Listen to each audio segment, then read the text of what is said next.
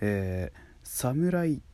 とか騎士とかってものはもう今現実世界じゃ見ませんけれども、まあ、騎士っていうのはヨーロッパの方だと称号として爵位として授かることができるんだそうでございますけれどもそんな騎士とか侍ってものは道がありますよね。侍においては武士道騎士においては騎士道なんてものがありますけれどもいかにこの信念というものの貫くことの難しさたるやってのはねよくよく現実社会でも目にするとは思いますけれども己の腕っぷし一つでそれを改善することができるのかどうかは人次第ってなわけで侍になりたい野郎が行くエイブリル松田のもしよかったら聞いてくださいやっていきたいと思います。さあってなわけでですねいきなりですけど皆さんねあの富士見ファンタジア文庫っていうライトノベルのレーベルをご存知でしょうか？富士見出版というところが、えー90年代の中盤とか末期ぐらいから運営している文庫で、まあ、今でいうウェブ小説とかの転生系の小説とかあのなんか扱ってるようなところではございますけれどもそこから出ている小説で僕がまあめちゃくちゃこの作品っていいなっていうか騎士道とか武士道を体現するにはもってこいじゃねえかと思った作品がありまして「落第騎士のキャバルリー」というアニメをご存知でしょうか？作品をご存知でしょうか？えもちろんテレビアニメもやっていて2015、6年ぐらいに放送されたものでございましてあの主人公がめちゃくちゃ落ちこぼれなんですよでこの落ちこぼれの主人公が極限にまで自分を追い込んで修行することによってあの周りの見ている景色を一変させるっていうようなとんでもないことをやっちゃう作品なんですけれどもこの「落第騎士のキャバルリー」って作品がざっくり説明しますと、えー、魔導騎士っていうものがいましてであのみんなそれぞれ刀とか剣を持ってるんですよその魔導騎士になるやつっていうのは。で日本でも結構その魔導騎士っていうのが割といててで主人公の黒金木君はですね黒金家っていうその魔導騎士の日本の中でもトップレベルの家に生まれたにもかかわらずそこでまああの魔力量が少ないよみたいな感じで使えない子扱いされていてでまああのお正月に親戚一同が集まっている中抜け出してしまおうとするんですね。自分の家を出ようとしたところ偶然外にいたひいおじいちゃんに引き止められてしまい一気一気にすることはないんだよって。ただお前ががんお前の頑張りでこの景色が変えることができるんだみたいなことを言われてで各地のね剣術道場とかを転々として、えー、彼がですね最弱の騎士と言われながらも最強へ至る物語でございますっていうことでねこのね落第騎士のキャバルリーをなんで急に話そうかなと思った時にふとなんかこの番組名にあった収録一本も撮ってないような気がしたので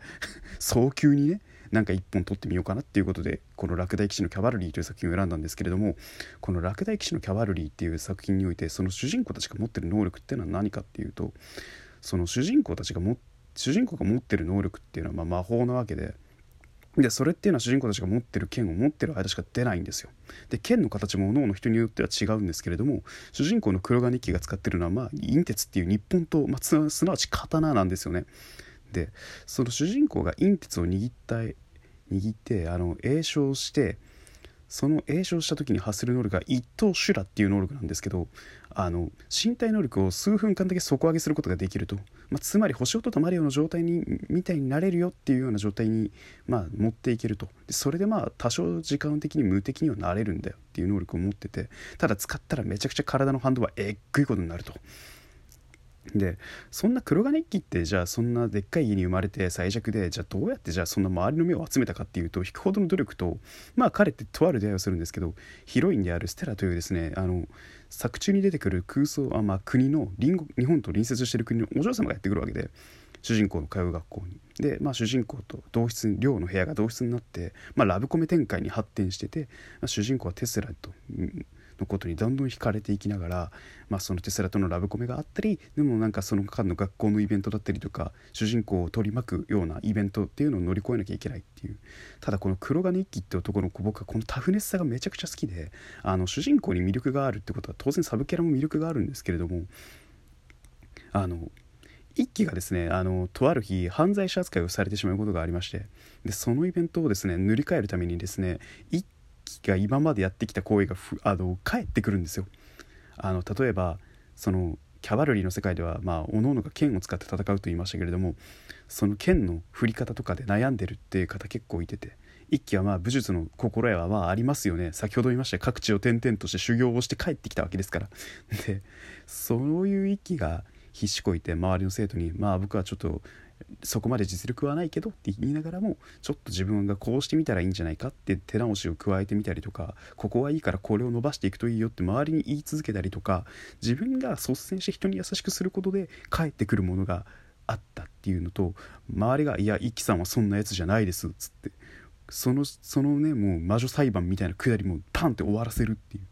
それほど周りの信頼勝ち取るってことはそれほど周りを見るっていうことの観察眼を養うってことの大切さだったりとかその主人公がただただ俺強えをしてるだけではなくてワンマンプレイをやってるだけではなくて周りを見た上で周りを生かした上で自分もまた生かされるっていうことのこの繰り返しがいいなと思っててあの善行ってものは相応にして積み重ねていかないと身にならないんだなっていうのは悪行は一瞬で成り立ってしまうけどっていうのをその信頼を落とすんじゃなくて上げる方法の方が難しいっていうのをかなりこう実直的に教えてくれてるライトノベルだなと思っていてあのかなりシビアであるというのは言えるんですよね。その主人公たちがやってきた努力なんてその数時間で実るものではなかったし主人公がその一等手裏を身につけるまでにかかった年数は23年なんですよ確か。でいろんな剣術道場を修行していくうちに主人公の学校にもその修行してった剣術道場の娘息子がいたりはしててでもその子にこびへっつらうことはなくこの前はお世話になりましたと。謙虚にしかも一輝は言うしでも一輝がそんな最大の家に生まれておきながらうちみたいな弱小道場に頭下げてくるなんてとんでもないと思ったよっつってびっくりされるっていうことも結構あっててあのそれでも一輝は意に返さないし常にまあ弱いと言われながらもどこか凛としていて自分のね苦境逆苦境逆境をね意図もしないっていう肩で風を切って歩いてるようなやつにも見えていてまさしく侍だなと。でこの黒金一揆から学ぶことの方が逆に多いしでこのサブキャラたちも結構思想が強くてでもその思想に飲まれることもなくただ自分の行く道だけを一心に見据えて走ることの難しさも全てこう描いていてこう人間として生きる上での努力する時間とその実るまでの過程っていうところの難しさに重きを置いていて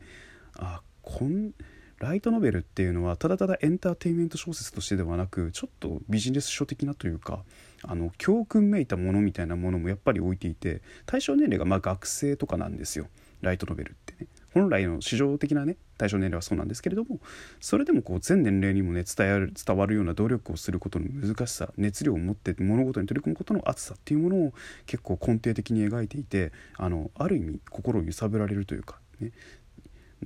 こう感動するって思いましたね。内容はちょっとぶっ飛んでるんですけれどもねあのコミカライズ版も結構面白いので、読んでいただければと思っております。皆さん名前だけでも覚えて帰ってください。落第騎士のキャバルリーっていうことで。まあ僕にとっての英雄譚を描く日はいつになるのやらということで。画商新譚、えーえー、一生懸命精進してまいり参りたいなって思いましたってなわけで。お相手はエイプリル松田でした。それではまたね。寒くなっておりますので手洗いうがいなど部屋を温めるなど換気するとかそういったところにお気をつけながらお過ごしになってください。それではお相手はエイプリル松田でした。バイバイ。